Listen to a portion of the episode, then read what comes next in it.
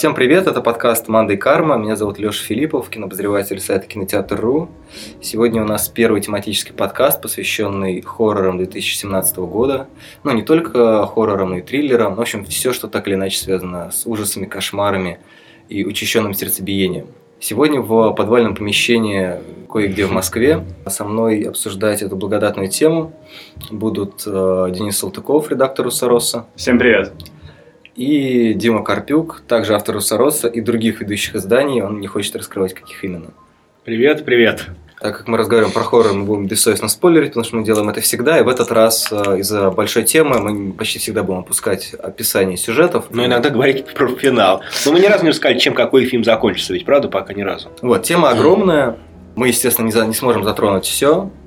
И не боимся этого. Но, тем не менее, мне кажется, что по прошествии уже больше, чем полугода можно попытаться окинуть взглядом эту хоррор-степь, которая... Выжженные земли. Выжженные земли, да, российского хоррор-проката и сделать какие-то выводы о том, чем же жанр живет вообще сейчас. Мы начнем с э, большой, большой темы, внутри еще более большой темы. Такой подкаст матрешка в этот раз. А, в этом году Гвардиан всколыхнул, я думаю, э, мир поклонников хоррора, написав статью про новый термин новый виток в жанре, который обозначили как пост-хоррор. Новая терминология вызывает некоторые вопросы, потому что, в общем, под определение пост-хоррора попадает довольно большое количество очень разных вещей. И, ну, давайте разберемся, что же это вообще такое, как, как он формулируется и почему этот термин нам кажется ну, даже не термином вообще и пока очень сомнительным нововведением. Да, а, Леша сразу рассказал, чем нам кажется этот термин.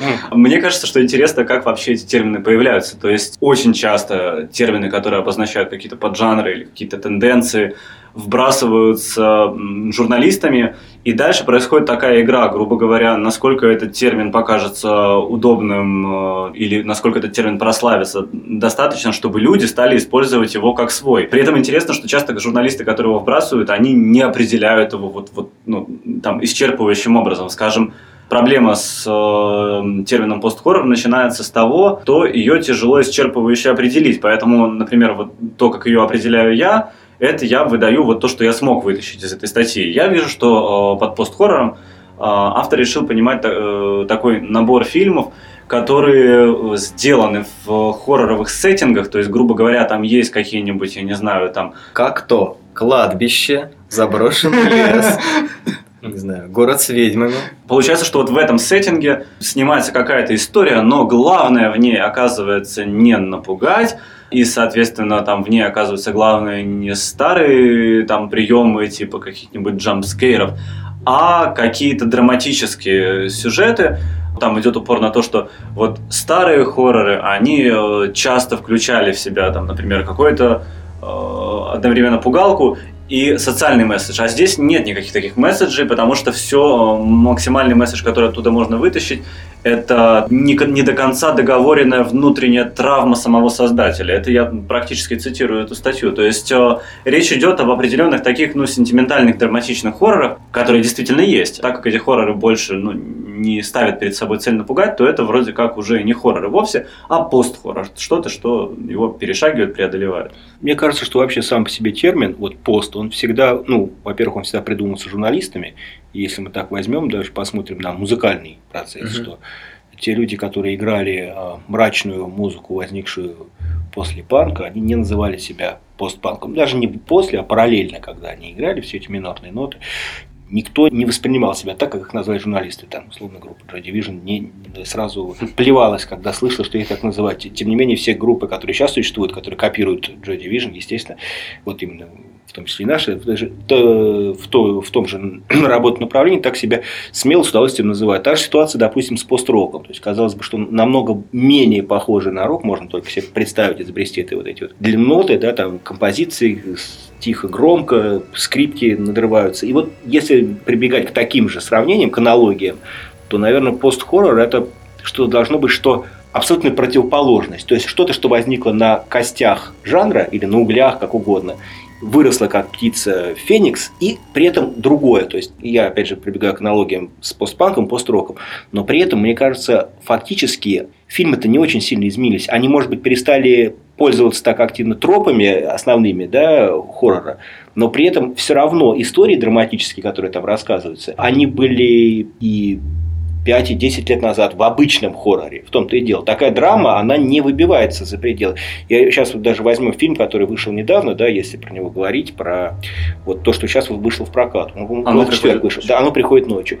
Фактически это история, которая я смотрел несколько... А, окей, это постапокалиптика, немножечко другой жанр, но при этом там все равно есть всегда какая-то драма, надрыв, кто-то там идет за едой, кто-то кого-то душит, убивает за то, что там последний глоток воды, или мама, чтобы спасти дочку, что-то еще нехорошее делает. Мы все время видим такие ситуации пиковые, патовые, э, но при этом как бы они использовали в этом фильме режиссер я не видел его предыдущий фильм. Видел кто-нибудь? Нет? Вот это вот, как он, про бабульку. Нет, Нет который... я не посмотрел фильм про бабульку. Вот. Э, он якобы нагнетает... Ну, все нагнетание, которое происходит, мне кажется, оно умещается в трейлере. Это обман. Это, а, это антиспойлер, условно говоря. Потому что, когда ты приходишь, несколько моментов и смотришь фильм, несколько моментов, которые есть в трейлере, они раскиданы удачно по всему хронометражу. То есть, там несколько снов, где есть тревога весь остальное, все остальное время мы смотрим обычную э, историю. И называть ее даже хоррором или постхоррором как-то, мне кажется, немножечко притянуто за уши. Да? То есть это вот как раз похоже на эти фильмы, где кто... Э, э, survival movie фактически, история выживания в тяжелых условиях. В общем, у меня более широкое определение хоррора. То есть, э, грубо говоря, если я правильно понимаю Диму, он говорит, что оно приходит ночью, э, он видит как драму с, просто с несколькими вставками, которые за В апокалиптическом да. сеттинге. Ну да, да, да. Я сразу попытался так э, купить этот основной саспенс. Мне удалось сидеть напряженным и подпрыгнуть на тех там четырех джампскэрах, которые там были, или сколько их там было. Несколько а, слов фактически. Да, ну, несколько их было, вот. И переживать, то есть я, я как бы, я, я взял этот саспенс, и там была и тревожная музыка, и отдельные какие-то хоррор-образы, ну там люди, э, блюющие э, черной жижи изо рта, то есть это что-то такое зомби-хоррор без зомби. И в этом смысле, то есть на меня оно сработало как хоррор, но точно так же, как я не знаю, какое-нибудь тоже «Сияние» или, или что-то подобное, то есть вот какие-то более старые фильмы, или в конце концов там «Ночь живых мертвецов», который самое первое. Э, в которой нету такого сплошного сюжета, где зомби только и делают, что кого-то рвут. Там тоже очень много построено на конфликтах в доме. И более того, для самого Ромера, например, эта ситуация была главной, и он по своим интервью говорил, что для него зомби это то же самое, что чума, и вообще это могло быть все, что угодно, потому что вся его цель была показать, что люди в доме должны кооперироваться, а они, суки, не кооперируются. Ну, давайте тут выделим три момента, как я понимаю, в этой, в этой статье, по которым, ну, в общем-то, постхоррор пытается якобы быть выделенным, но при этом не особенно выделяется. То есть это большая ставка на драму, что, в общем-то, хоррор без, может быть с драмой, это нормально, непонятно, зачем это выделять в отдельный жанр. В том-то и дело. Ну, не, не нарушает традиции. Сам вот то, что правильно сказал Денис, да, извини, что, uh-huh. да, что это фактически а, это хоррор, это не зомби, как ты сказал, рвущий кого-то на части. И вообще фильм «Зомби без зомби» – это и есть, наверное, идеальный хоррор. Ну, не зомби-хоррор только, да? Вот, то есть, фильм, где э, что-то происходит нехорошее, самое... Ну, и Ромеро говорил всегда, что его фильмы, они на самом деле про людей. Те, которые ходят безмозглые создания, они просто позволяют людям проявлять ужасные качества или наоборот, бороться с этими ужасными качествами в себе и в других. Про это всегда было. То есть, поэтому говорить, что якобы в пост-хоррор какая-то драма, ну, каждый хороший фильм ужасов, если он не какой-нибудь там совсем дурацкий, там, постмодернистский пастиш, понадергавший отовсюду кусочков, чтобы просто развлекать всех. Смотрите, сколько я всего посмотрел, как у меня все здорово склеено. На самом деле, любой хороший, или даже, может быть, и плохой, но честный фильм ужасов, он, по сути, драматический когда они выделяют это, мне кажется, они как будто бы не очень понимают про что. Ну да, это довольно странно. Собственно, второй момент, как я понимаю, определенный социальный заряд почему-то вдруг становится не важен. Не важен? Не важен. То есть, а. по, по мнению автора статьи, социальный заряд в этих фильмах становится не важен, потому что если предыдущие э, авторы готовы были, грубо говоря, из рупора что-то вещать, то э, авторы вот этого пост-хоррора готовы говорить э, только о личных себя. травмах. Mm-hmm. Да, то есть и это, кстати, вот к фильму «Оно приходит ночью». Во всех э, интервью, вот в том числе на русском, вышло сейчас на Руссоросе и на киномании, режиссер фильма говорит о том, что этот фильм родился из очень болезненного переживания, напряженных отношений с отцом, а вот теперь отец умер, и в общем, ну, ну то есть вот, вот mm-hmm. это действительно все на собственных каких-то таких болезненных переживаниях. Опять возвращаясь к фильму про бабку, там, насколько я понимаю, тоже все по реальным событиям. Про вот эту бабушку, которая приходит домой, которую никто не любит по каким-то причинам. То есть, То есть там, сначала были проблемы с бабушкой, потом с отцом, и а, бабушка чуть ли не названа, я боюсь сейчас соврать, настоящим ее именем. А, то есть, то есть по, по хронологии умирающих родственников. Ну и, соответственно, третий пункт, мне кажется, самый странный, который там есть, о том, что пост-хоррором считаются фильмы ужасов, ориентированные ну, сравнительно на большой аудитории. Там среди примеров, если я не путаю, было «Сияние», а теперь посмотри, и фильмы Романа Полански. Ну, то есть, условно говоря... А теперь не смотри. А теперь не смотри, да. А, то есть, фильмы, которые, ну, как бы являются хоррорами, но, видимо, слишком известны для того, чтобы быть хоррорами, поэтому они переросли хоррором. Да, ну, при, при, при этом современные примеры это как раз такие как раз камерные инди-фильмы, которые наоборот известны гораздо более узкому числу зрителей, чем mm. та же Аннабель. А, например, какие новые? Я вот сейчас Там Прочь, Ведьма. А, вот эти фильмы. Все, Прочь, да? Прочь, Ведьма, оно и... приходит ночью, да. вообще вот это прям центральный пример. Да, я помню, больше не было никаких, да, вот это он, в принципе, Нет, там, опираясь там, на три примера в основном. Там было больше, но у It него, по-моему, да, да, да, точно, точно, оно, которое вот оно идет за тобой, It Follows, э, эти фильмы приведены как такие парадигматические. Жутко интересно, что прочь оказывается про личную травму, а не про политическое. То есть понятно, что это очень ну, волонтаристское решение. Вот я, я хочу посмотреть этот фильм как фильм про личную травму режиссера. Я имею на это право, это нормально. То есть он там он, он рассказывает и о своем переживании, но, простите, о своем переживании либерального расизма. Да, о переживании всего черного народа, наверное. То есть, уж так брать. Если это не социальное, то что тогда? Если брать, немножко сместить, э, э, как говорят, оптику, сместить, изменить оптику, сместить угол зрения, да, мы посмотрим, что все эти фильмы при всем желании, в каждом из них можно увидеть абсолютно социальный социальный оттенок. Если мы сейчас возьмем фильм «Оно приходит ночью», да, хорошо, у главного героя умер отец, о, у режиссера в том числе, у главного героя умирает отец.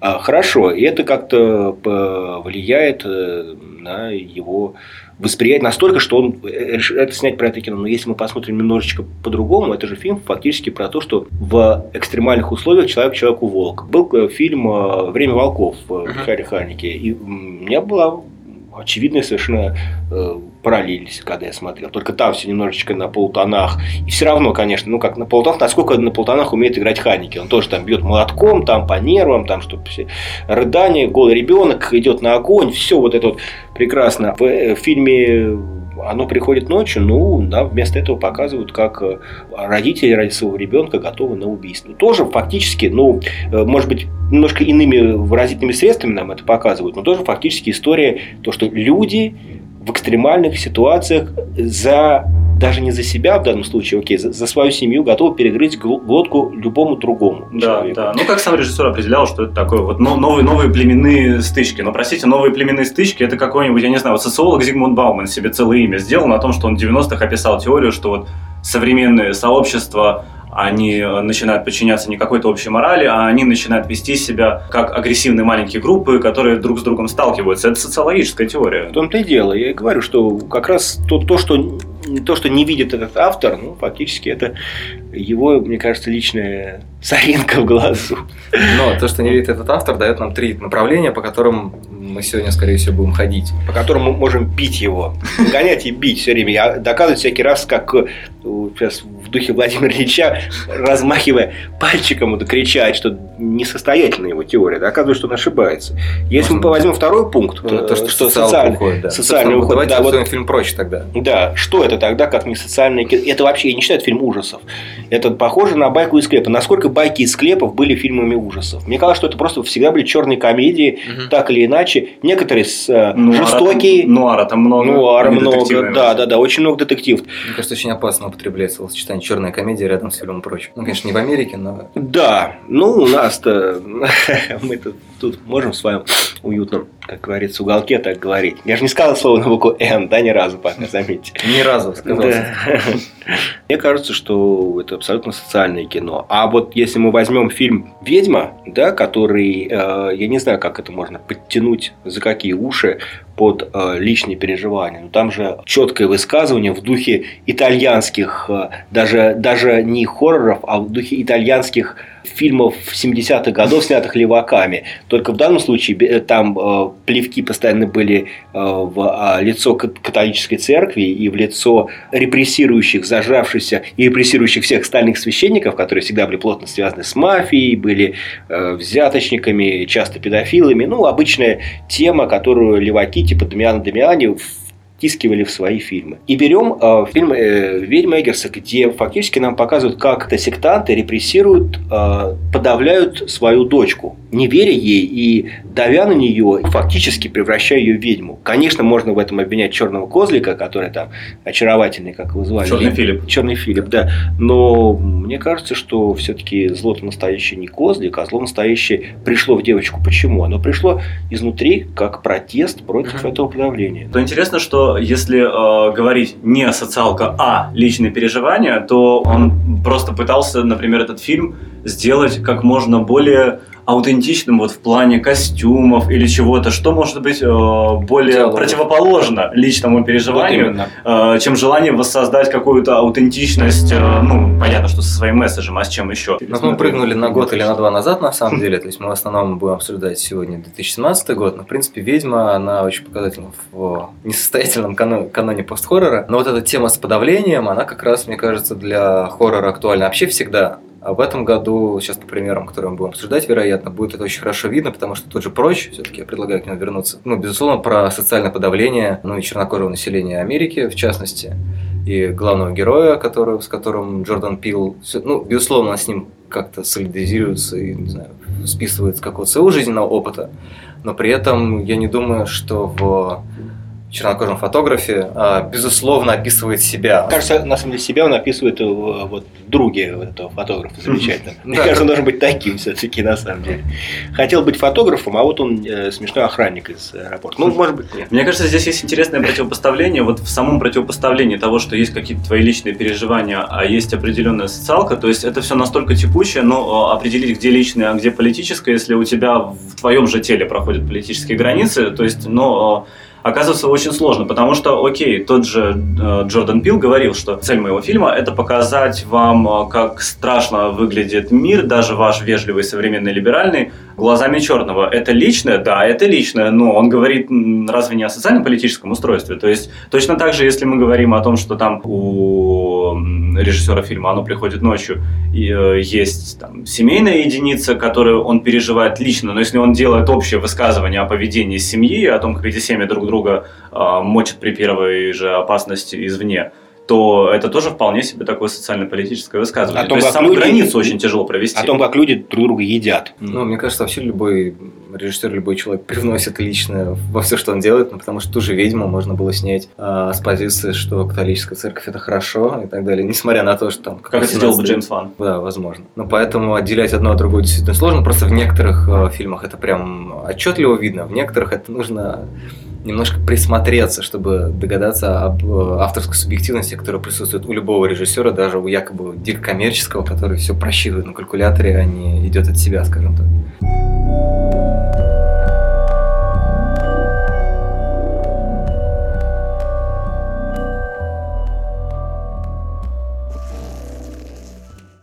Наверное, стоит поговорить про хорошую студию, ну, как я подозреваю, хорошую студию Blumhouse, да, которая известна чем? Астрал, паранормальные явления. А, Судная ночь франшиза, паранормальные явления франшиза, да, Астрал. И Возрождение М. Найт Шьямалана, потому что он на них снимал визит, и, собственно, Сплит, наш сегодняшний mm-hmm. И прочь. И прочь. Прочь, и прочь тоже их, ну, вообще идеально. Mm-hmm. Вот, собственно, может быть, э, кто-то из вас расскажет немножко про эту студию, ну, для mm-hmm. того, чтобы потом было проще с пониманием методов их работ говорить про ту же сплит. Сам э, Джейсон Блум, он продюсер, который смотрит на какие хорроры можно затащить много людей в кинотеатры. Постольку, поскольку у него есть просто отличные такие вот продюсерские алгоритмы, он успевает это подхватить и сработать по ним. И поэтому нельзя сказать, что есть, например, какой-то такой э, фирменный почерк Блума, хотя так говорили поначалу про э, то, что было связано с Астралом. Угу. Но потом Блум все это просто, грубо говоря, там перечеркнул, я не знаю, какой-нибудь, ну там та же «Судная ночь», это совершенно не Астрал. Поэтому мне кажется, что в этом плане у студии нет своего почерка, но у нее есть отличное чутье на то,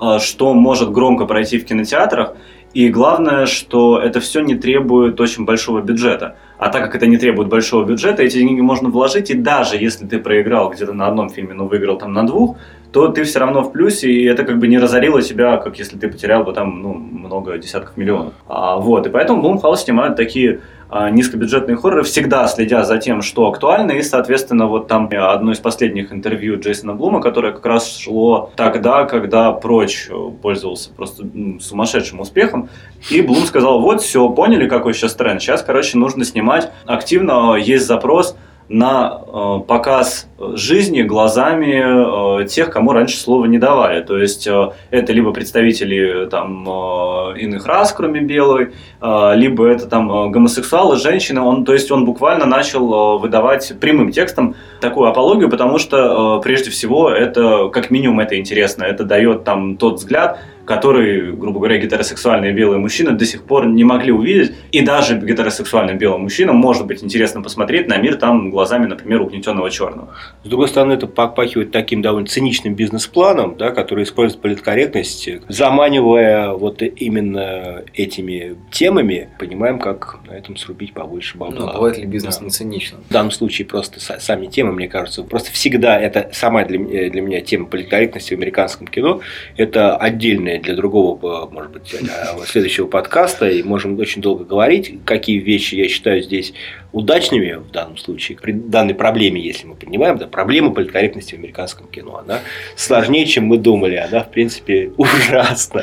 Но при этом она... Джордан Пил свой прочь снимал как э, кино против политкорректности, то есть он же его обращал не против расистов, а как раз против Джордану политкорректных. Пилу, к Джордану Пилу вопросов у меня нету, а вот к все-таки к студии Блумхаус, наверное, тоже. А вот к создателю некоторые. Для меня все-таки кажется, что, может быть, со мной не согласится уж точно Денис, и не знаю, как Алексей, но мне кажется, что фильмы «Астрал» и «Заклятие», да, при том, что они очень качественно, замечательно сделаны, они убивают жанр хоррора. А почему я точно не соглашусь? А, мне кажется, что не согласишься, потому что для меня это то же самое, как те процессы, которые происходят в жанре, условно говоря, боевиков после появления франшизы «Форсаж». Э, громче, быстрее, дороже. Вот основные слова.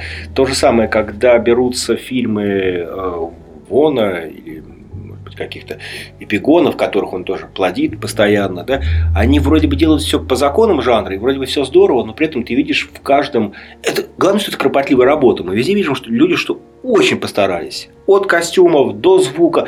Но при этом мне все время, я все время вижу такой в глазах людей бизнес-план. Я не вижу никакой спонтанности. Я не вижу лажи, которые есть в лучших боевиках, на самом деле. Но когда э, это становится нормой, на которую равняются другие э, режиссеры этого жанра, то есть они как будто бы хотят быть такими и тянутся за астралом и за заклятием. А для меня все эти, во-первых, истории с привидениями уже настолько, извиняюсь, за что просто э, невозможно уже к этому относиться серьезно. В очередной раз мы смотрим, что семья въехала в дом. Как только семья въезжает в дом, я даже читаю, перестаю читать описание. А как это связано с политкорректностью? Я просто говорю про это как пример политкорректности. Это вот такой огромный э, бизнес-план человека, который э, губит целый жанр.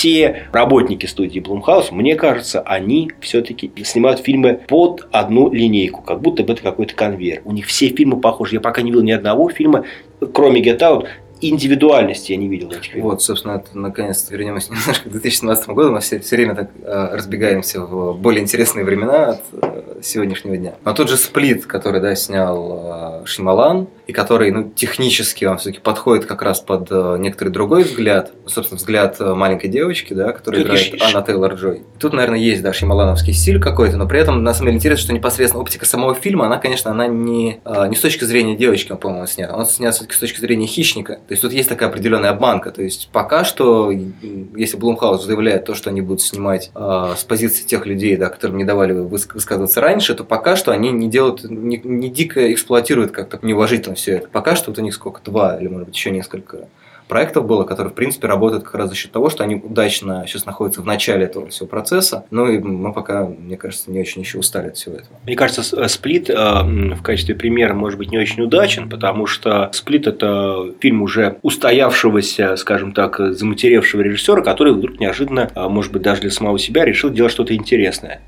С предыдущим фильмом, который у него был до Визит. фильма «Сплит. Визит», у него это получилось. Я считаю, что мы не ожидали такого. Нравится вам или не нравится этот фильм, это неожиданный фильм для Шималана. Во всяком случае, он хотя бы с юмором. А «Сплит», он тоже не совсем похож, не похож, да, все-таки похож как-то. То есть, он все равно, во-первых, он, если вы смотрели этот фильм, он там все происходит в его вселенной, такой Марвеловской вселенной, Шималановской вселенной, там вот его этот мир в котором все живут. Во-вторых, конечно, то, что он, э, несмотря на какие-то пугающие темы там, и жесткие темы, и в принципе он довольно мрачный, все-таки, если брать, потому что там темы-то, которые на самом деле больше пугают, чем человек с сколько он там был, 13 или сколько?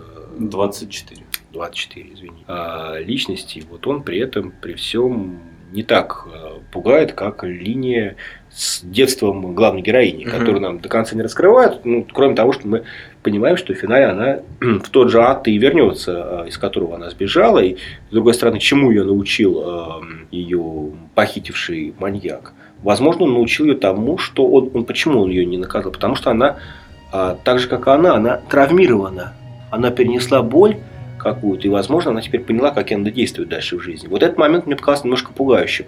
Он отпускает эту девочку не потому, что она невинна. Да, она невинна, но она перенесла какую-то боль, какие-то травмы, и он как будто бы дает ей дальше продолжать его дело. Только невозможно не похищая девочек, не мучая их, не убивая, а может быть э, иным способом каким-то мстить этому миру. Возможно, через mm-hmm. мужчину уже. Ну, то есть, финал открытый, он несколько пугающий, неожиданный. Но все равно Шималан вставляет туда еще неожиданный твист, который, как всегда, все немножко портит. Ну, может, тут не согласиться. Может быть, все любят Шимала именно за его твисты. Я считаю, что самое плохое, что есть в его фильмах, кроме сентиментальности, это вот всегда... А сейчас в конце вы просто, друзья мои, вы охуеете сейчас. Секундочку, подождите. А, действительно все. Хватают за голову. Ну, два раза, мне кажется, это интересно, когда это становится уже прям... Да, это марка режиссера. Это как человек на вечеринке рассказывает один и тот же анекдот все время. Первые два раза смешно, потом. Одна просто на разные вечеринки уже уходит, поэтому. Ну, иногда, да, оказываются люди, которые видели его на предыдущих вечеринках. Вот, по поводу сплита и девочки, которая переживает, скорее всего, насилие от своего дяди. В принципе, вот этот давай поиграем, мне кажется, вполне намекает на все. Абсолютно, абсолютно. Она не очень довольна возвращением домой. Мне кажется, что тут э, как раз есть такой тренд, да, э, при помощи которого мы сможем перейти к двум другим фильмам, что сейчас во многих хоррорах, мне кажется, которые снимаются, безусловно, с мужской точки зрения, проскакивает то, что настолько как бы незавидная судьба у женщин в обществе была в последнее время или даже несколько веков назад, как в фильме «Демон внутри», что ну, есть риск э, как бы, получить за это обратно угу. некоторые неприятные подарки кровавые. Вот, и, собственно, в сплите это как раз момент зарождения, скажем так, возможно, возможной мести угу. девочки, которая пережила насилие в таком ярко выраженном патриархальном мире, в котором, в принципе, она, ее же воспитывал отец и дядя. Основой ее воспитания была охота. Угу. То есть, ну, тип, типа такое маскулинное развлечение, которое, тем не менее, научило ее какой-то школе жизни. Вот, а в «Демоне внутри», сейчас уже перехожу к этому фильму, не, не в студии Блумхаус, они, причем самое забавное, они ушли в российский прокат угу. очень, очень близко. Вот, там рассказывается про то, как э, Брайан Кокс и Эмиль Хирш, это семейство патологоанатомов, получает загадочное тело очень хорошо сохранившейся девушки, внутри которой бесконечное количество каких-то чудовищных ран, э, и легкие у нее выгорели, как будто ее сожгли заживо и так далее, и так далее. Ну и, в принципе, вот, на самом деле, как только появляются в сюжете начинают фигурировать легкие, ты начинаешь догадываться о том, что, в общем-то, это история про не конкретную женщину, а про женщину в, скажем так, в истории целиком. То есть создание, которое внешне выглядит здоровым и целым, и почти практически живым, если не считать некоторую мертвенную бледность. Внутри оно дико искалечено как раз теми ограничениями, да, которые в разное время накладывались на женщин. И как раз вот этот фильм э, в большей степени, чем «Сплит» уже, он как бы неожиданный сиквел «Сплита», скажем так, тематический. Он рассказывает про то, как ну, женщина начинает мстить, э, ну, невзирая на лица, скажем так, ну, всем мужчинам, тем, которые попались ей под руку.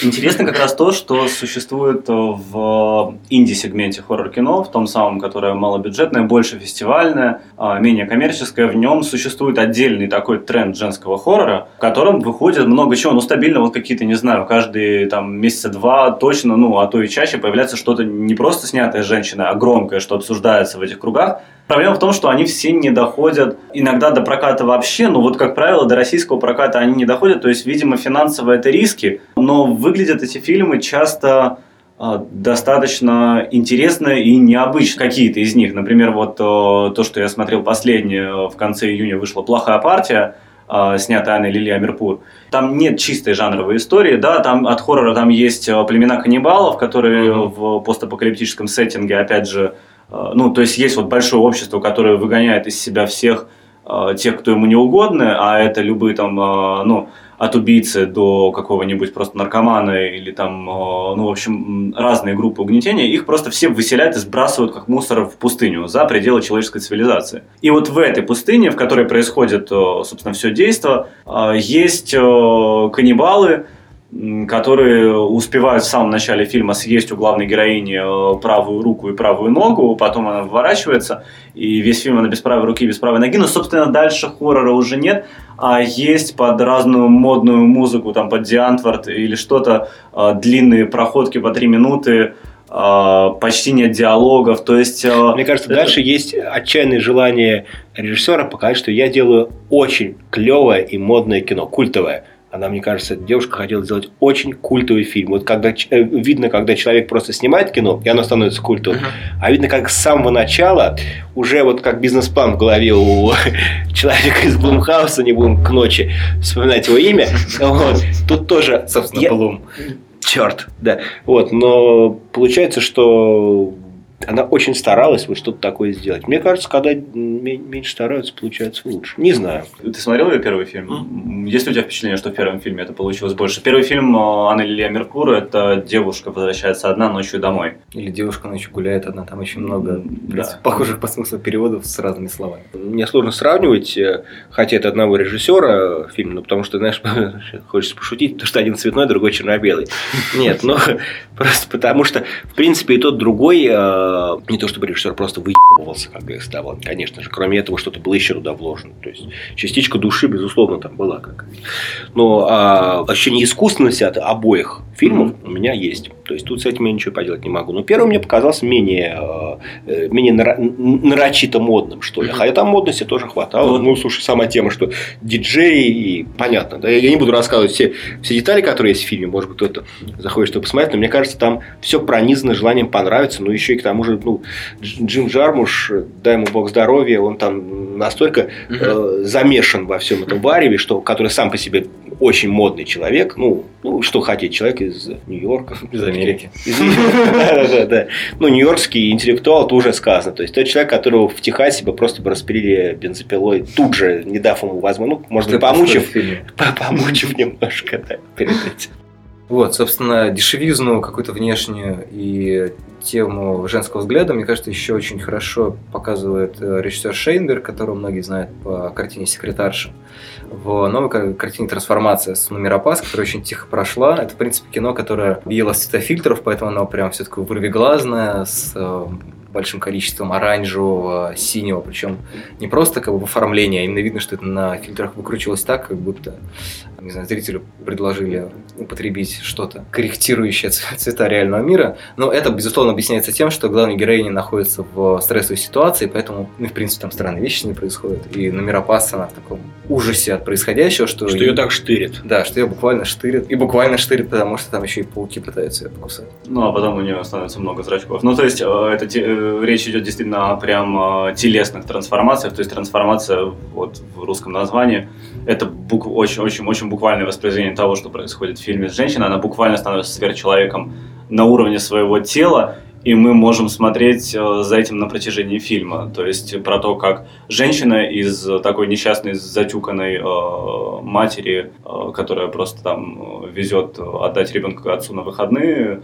э, как ее похищают и всяческими экспериментами делают из нее вот, вот сверхсущество. Такое, причем сверхрасу буквально. Мне наоборот показалось, что это кино про подавление, скажем так, потому что вначале она, ну да, безусловно, она немножко измучена, в принципе, она является вполне самостоятельной женщиной, да, которая э, там акцентирует свое внимание, что она говорит, я сама там поменяла лампочку, да, не буду да. просить отца и так далее, и так далее, сама везет, сама все делает. Только паука в ванной сама не может убить. Да, но как бы в итоге оказывается, что когда из нее делают сверхженщину, она в итоге становится, ну, фактически такой сверхдомохозяйкой. Она становится прям типа такой очень образцовой матерью, образцовой в понимании ее социальной роли ну, в обычном, в обычном Но в конце она бунтует, и когда у нее хотят забрать ребенка и сделать из нее сверхчеловека, она дает ему возможность бежать. То есть такой люд для бунта у нее. Ну, у нее есть некоторый внутренний бунт, но технически, я говорю, когда ее уже mm-hmm. типа обращают, она становится как раз э, ну, образцовой женщиной, которая знает свое место.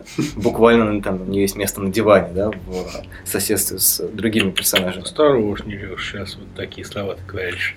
Нет, ну я как раз, Положительные. Я как раз говорю о том, что мне кажется, это кино, демонстрирующее о том, что некоторые идеи о человеческом совершенстве, они в итоге при, они как раз в этом фильме рассматриваются через призму того, что это другая форма как бы порабощение своими, своими взглядами, подчинением, то, что ты как бы ты думаешь, что это классно, но на самом деле ты просто встраиваешься в новую парадигму, в которой ты там а, пятый стол справа, но ты при этом думаешь, что у тебя все классно, и ты, значит, э, теперь что-то значишь. Я, к сожалению, фильм не смотрел, мне нечего про него сказать, а вот э, фильм режиссера фильма «Незнакомцы» новый вы смотрели? Он, он уже, наверное, прошлогодний, про по-моему, называется «Монстр». Нет, могу сейчас путать. Дратина, режиссер. А... Угу. Как да, был последний фильм? Я не... В общем, был такой да, фильм, который тоже показан глазами ребенка, дочки, мама алкоголичка, которая совершенно не справляется, и замечательно совершенно сыгравшая девочка, которая с мамой оказывается посреди дороги, заперта, дождь и монстр, который не дает подъехать ни одной машине.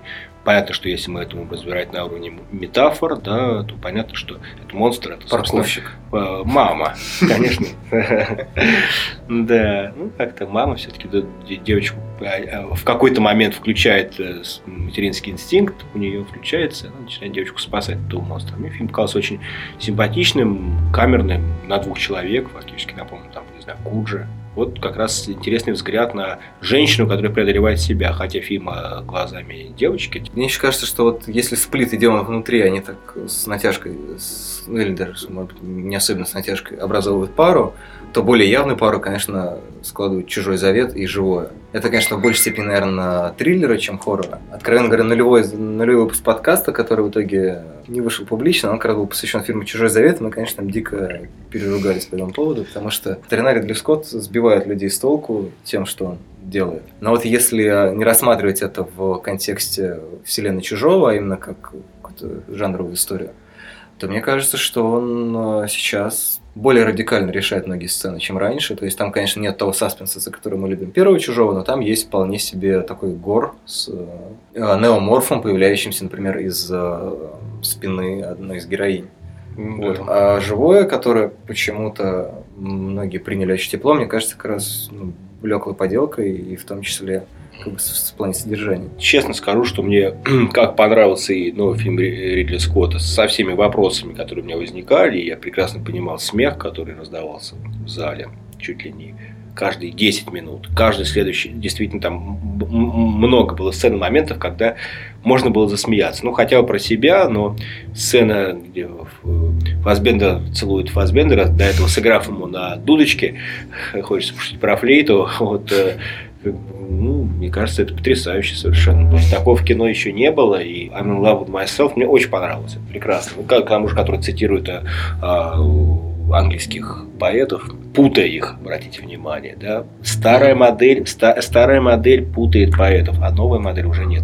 Прекрасно, настоящий сверхчеловек. Нет, и там много всего очень хорошего, кроме монстров, и кроме, кстати, сцены в душе, которая как, как будто вылезла из фильма, продюси, продюсированного Корманом. У него был фильм Forbidden Planet, где как раз так, такая сцена абсолютно mm. секс в душе, и тут вырывается дрянь какая-то, которая явно поделка под гигеровского чужого, и их тоже там колбасит куски раз, распиливают. Мне кажется, смех у Ридли Скотта он немножко срежиссированный, потому что он как раз с фигой в кармане все это снимает. Там нет такого, что это э, старый маразматик на полном серьезе заставляет. Ну, он явно не маразматик, да, ну, то есть это понятно, что у него какие-то вещи, которые ему кажутся важными, они могут вызвать может быть, вопросы. Фактически он, мне кажется, начиная с фильма «Советник», он снимает кино, задающие серьезные вопросы, скажем uh-huh. так. Я не беру там его какие-то совсем уж коммерческие фильмы, глобальные, которые тоже потрясающе смотрятся. Другое дело, насколько они интересны. Я имею в виду Робин Гуда, там, ну, uh-huh. все, что было до этого. Начиная с советника, он все время задается какими-то вопросами. Видимо, это возрастное. После смерти брата еще думаю. Да, возрастной и смерть брата, конечно, ну, уж явно фильм про э, египетские э, все эти казни, э, да, исход. Он, конечно, явно тоже история двух братьев там uh-huh. неспроста, и взгляд на нее тоже можно спроецировать на его отношения с братом. Но в чужом, мне кажется, явно разговор э, с Богом не закончен, если он есть, с Демиургом, окей, с создателем. И, в принципе, никаких авансов и ничего хорошего по поводу этого создателя Ридли Скотт говорить не хочет. Если он и есть, то э, фактически хочет ему отвесить такой нормальный подсрачник, в принципе, своими фильмами.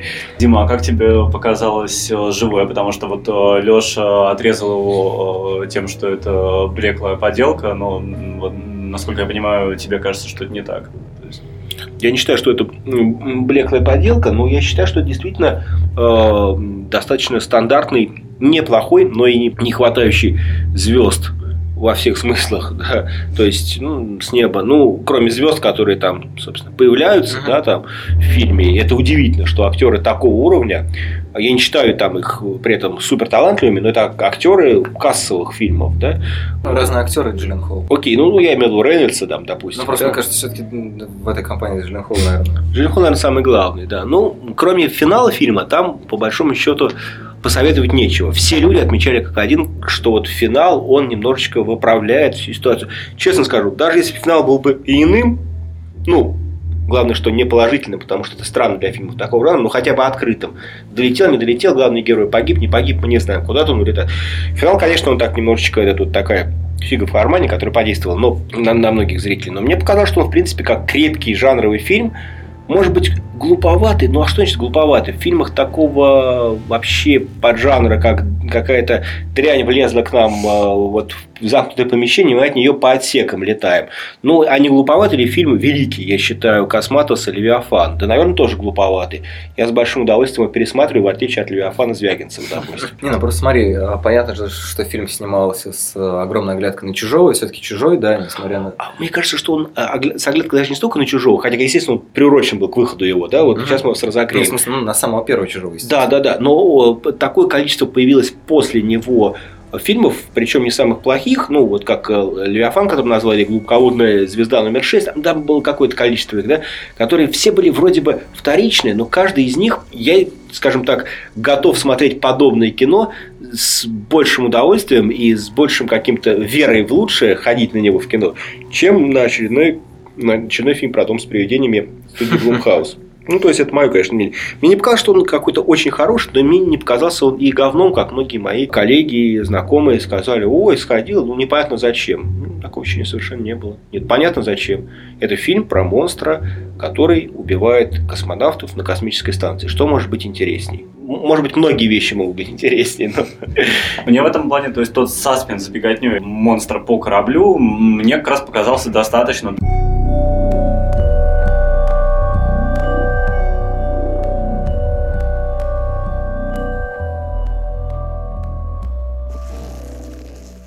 Какие еще фильмы в этом году хорроры прям произвели на вас большое впечатление? В принципе, мне вот, например, в голову приходит только триллер «Лекарство от здоровья», который, ну, мягко говоря, не идеальный, но в нем есть что-то что-то, что меня безумно подкупило, например, да, мне кажется, что это вполне очень авторский проект Вербински. Про него обычно говорят с тем, что типа авторскость ты его изгубила, что типа ну, да. режиссер получил карт-бланш и увлекся, но в принципе, до последней трети, которая, ну, с одной стороны, достаточно закономерна, да, по тому содержанию, которое он пытается эту историю раскрыть, он очень хорошо шел. То есть, если бы он, может быть, немножко более аккуратно, более изобретательно это решил, все-таки, а не так Ну, там есть какой-то элемент, э, как будто из другого жанра. То есть абсолютно стерильный такой триллер, очень Мне стильный. расхлябанность какая-то в нем даже и понравилась. Вот, например, вы- выезд героя в этот вот Городок. городок. Мгм. Это как будто с какого-то другого фильма что-то началось. То есть сейчас, сейчас подумал про сердитых кино, про сердитых жителей деревни. Angry Villagers поперли, Да-да-да. да, там.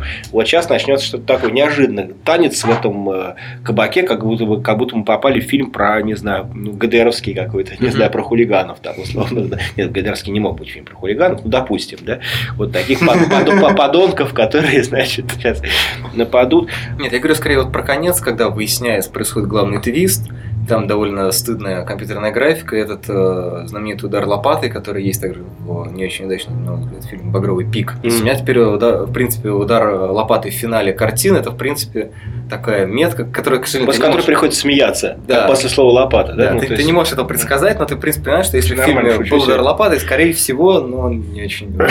Да, ну, может быть, не знаю. Не, мне показалось, что даже лопата его не особо испортила, потому что парень спорить его было тяжело, потому что он такой вроде бы плохой.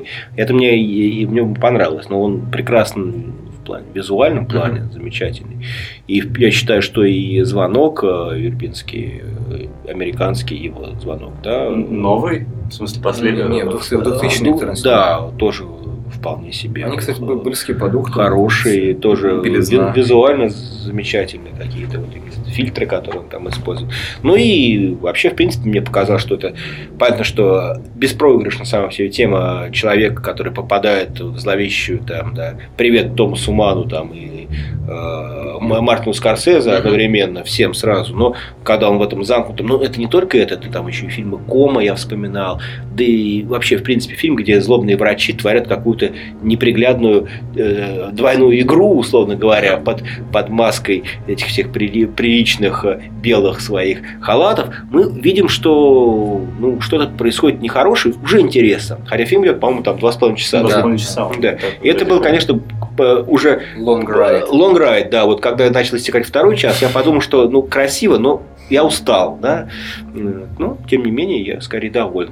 Придраться не к чему. Хотя бы то, что там какие-то смелые темы пускаются, которые, дай бог здоровья, наш министр культуры, наверное, бы запретил, если бы этот фильм посмотрел. Но, слава богу, что у него так много дел, что там какие-то... Ну, слушай, там Матильда, в конце концов, Серебренников не до того ему.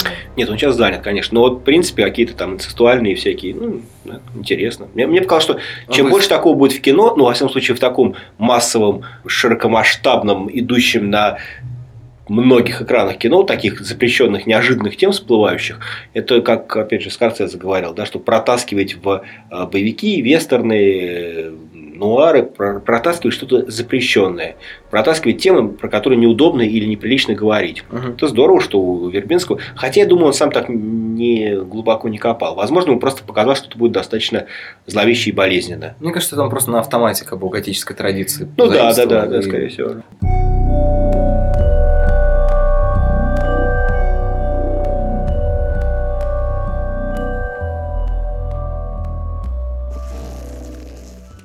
В пабликах подкаста я постоянно перед э, записью делаю публикацию, в которой в комментариях или э, в личных сообщениях может дать вопросы по той теме, которую мы будем обсуждать, или по тому фильму, который мы будем обсуждать. Вот. Ну и, соответственно, просящийся вопрос был по теме хоррора. Какие тренды в этом году э, мы наблюдаем? Вот. Я пока думаю, но, может быть, Денис или Дима обратили внимание на что-нибудь, что прям без конца бросается в глаза из фильма в фильм. Мне все время э, тяжело прям на ходу выделять какие-то тренды, но мне кажется, что с одной стороны идет, э, появляются франшизы, и вот появляется вот эта такая крупная уже история, которая приближается к блокбастерам. Я говорю сейчас о выходе нового «Проклятия Аннабель», который приквелом вышел, и который, в общем, э, дал ровно то, что от него ожидалось. То есть ровно вот тот самый правильный, качественный э, фильм, э, о котором говорил Дима. Притом там, там есть э, лажи в сценарии. Какая-то, на мой взгляд, там недожатость, но недожатость там, где я требую какого-то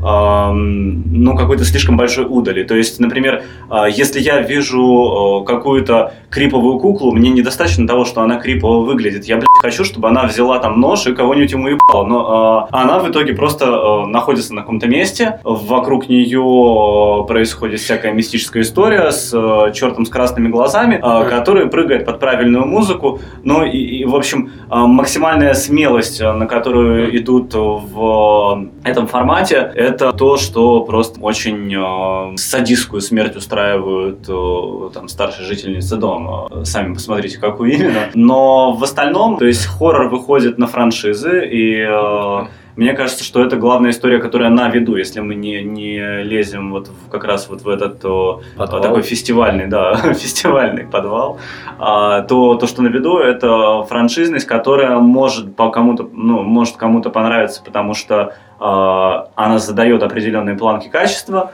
а а следовательно бюджеты, но вместе с бюджетами приходят и ограничения по тому, что нежелательно включать. Да, в хоррор, соответственно, там, а, не знаю, какая-нибудь вот кукла, бегающая с ножом, это уже вот к Чаке и к более таким мелкобюджетным проектам. А вот в франшизах вам будет опять э, семьи, дома, а еще... э, Стилизованные прекрасно под э, кино 70-х, чаще всего, не обязательно, но Да, Да. но ну и еще достаточно, вот если говорить о франшизах Джеймса Вана, еще достаточно морализаторское в христианском смысле э, такое. То есть в, в этом плане я очень жду э, фильма Ксавье Жанса. Он э, должен, он называется э, новый фильм Ксавье Жанса, Мгм. называется Распятие, а, но его у нас назовут Проклятие наши дни э, или Закля- Заклятие наши дни. сложное название. Заклятие Особенно, нашей- точки или двоеточие. Для меня это сразу там, там была точка. Заклятие наши дни. Мне очень интересно, что делает Ксавье Жанс, который, э, то есть, с одной стороны, там сценарист, который писал сценарий с заклятием, с другой стороны, Ксавье Жанс, который большими симпатиями к христианству до этого отмечен не был, а Что он был. снял? Он снял э, его первый фильм, э, был Граница, совершенно оголтелый, чрезмерный такой э, фильм из французского экстрима, где кучка мигрантов бежала из беспорядков в Париже, Мгм. и при- останавливается в каком-то мелком отеле, владельцы которого оказываются долбанутые Со- нацисты, которые пытают людей. Да, да. и Ксавье Жанс говорил, что ему вообще хоррор интересен тем, что это возможность, э, ну, вот таким методом удара по ебалу э, дать возможность э, поднять те темы, которые иначе поднимать э, тяжело, невежливо. То есть, ну, прежде всего, конечно, высказывать вот, опять же, социальные всякие месседжи. И это очень противоположное намерение по отношению к таким правильным и прилизанным заклятиям и Аннабелле, где, ну, главное это там вера, семья и прочие такие вещи. То есть, вот у Жанса, при том, что распятие будет похожим сеттингом, там будут демоны и монастыри, э, мне кажется, что он, в общем, ну, даст, возможно, гораздо менее качественно вот в смысле бюджета и вылизанности техники, но гораздо более интересную и э, живое кино. Ну вот если мы говорим про французов, то еще вот два товарища, да. Александр Бустело и Жульен Маури, так Мгм. кажется зовут, да, которые сняли внутри. Да, у них же тоже сейчас скоро что-то уходит, если я ничего не путаю. Они же сейчас у них совсем Да, я просто не Вот. помню название. Это который про где потрошили, э, ну где в дом беременной женщине вла- вламывается А, огол- да-да-да. оголтелая Месть Беатри- нерожденного. Беатрис. Беатрис Даль, да, Да. устраивает ей веселую жизнь. А у них же тоже просто сейчас какой-то совершенно. Я тоже помню, что, мне кажется, даже на, на сайте Русроса я читал, что... Да, они Кожа- будут да, снимать нов- новое, новое кожаное лицо. Да, то есть, ну, Да.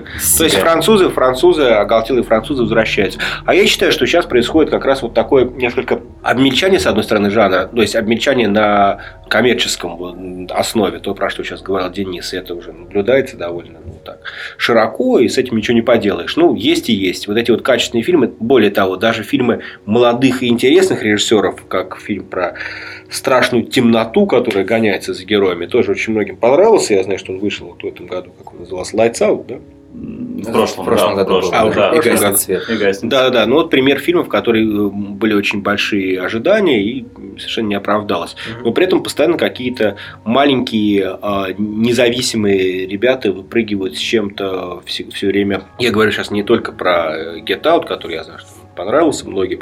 Есть бешеную кассу он собрал. и да, да, да, и собрал большие деньги, но просто какие-то постоянно выскакивают э, люди, ну даже вот э, тот же, этот фильм может мне не нравится, оно приходит ночью, но тем не менее я считаю, что когда такие фильмы возникают, неплохо, чем больше, тем лучше. Это, это значит просто, что, ну, то есть, они, они были э, последние не, не 20, но, скажем, там, ну, лет 10, а, Просто хорошо, что они стали сейчас доходить до российского проката, Да, а до российского проката они стали доходить во многом еще и благодаря успехам вот этих коммерческих ребят, которые э, потащили на жанр хоррор Получается, зрителей. что змея, которая пожирает сама себя, но ну да, про эксперимент офис тоже еще можно что-то было сказать, но уже, наверное, времени нету, да, у нас? Ну, да. скажи, скажи, что Да, там мне ничего особенного, да.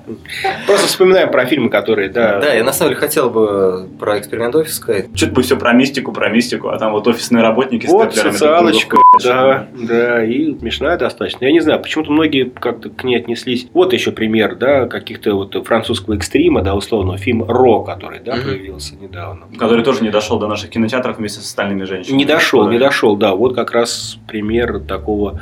А, Но, м, честно скажу, при всем при том, мне эксперимент э, офис был ближе и роднее во всех смыслах, потому что, ну, такие а, несколько надрывные артхаусные страдания, разговоры про проблемы в семье, и ну, это явно личное кино совершенно, да, оно почему-то вот как раз, наверное, это пост-хоррор все-таки, да, если уж по всем Да, законам. он, он, Да. он даже упоминал, по-моему, А, статье. да, ну потому что это все-таки не фильм ужасов, конечно же, это фильм, ну, это типичное, на самом деле, французское артхаусное кино, только, может быть, чуть большим, чуть большим натурализмом, чуть больше жестокостью, чем при- присуще такому жанру. Хотя, если посмотреть просто французские драмы, там тоже приятного мало, если так, потому что я как бы в промышленном масштабе все это отсматриваю, вижу, что постоянно там инцесты, капрофаги в почете у Ну, французов. если говорить про сырое, то мне кажется, там все-таки еще важно, что это еще и комедия. То есть там, там куча черного юмора, про который почему-то ну, не так много говорят, как про то, что там вот вся э, тема взрастения и социализации девочка рифмуется с каннибализмом. А, но все это показано там с такой э, достаточно ну, хорошей долей черного юмора. Черный юмор, но он все-таки такой натуралистичный, и скорее так немножко, ну, как бы вызывает, так, если не гэг-фактор, ну, так немножко противно все равно. Блевать не хотелось, но я пару раз там как-то скривил э, лицо. Напрягся. Да, можно сказать. Ну, да. в эксперименте офис тоже ведь э, много черного юмора, на мой взгляд, который Да. воспринимает как... э, Который все понимают, как раз там, мне кажется. Там Ну, я, Да. тоже сталкивался с тем, что не очень понимаю. Думаю, что это, там, не знаю, какие-то выезжания на каких-то клише или еще что-то. Или неуместный для... Неуместный для фильма про офис юмор. Если уж в галстуке пришел, то уж крови ты его не заляпай, постарайся. Ну, да, ну так. Не, мне показалось он довольно... Мне, кстати, кажется, на самом деле в офисе как раз э, важно не столько... Это меня, кстати, удивило. Когда Да. вышло интервью с Маклином, то есть у него там офис э, Белка находится в Колумбии, по-моему.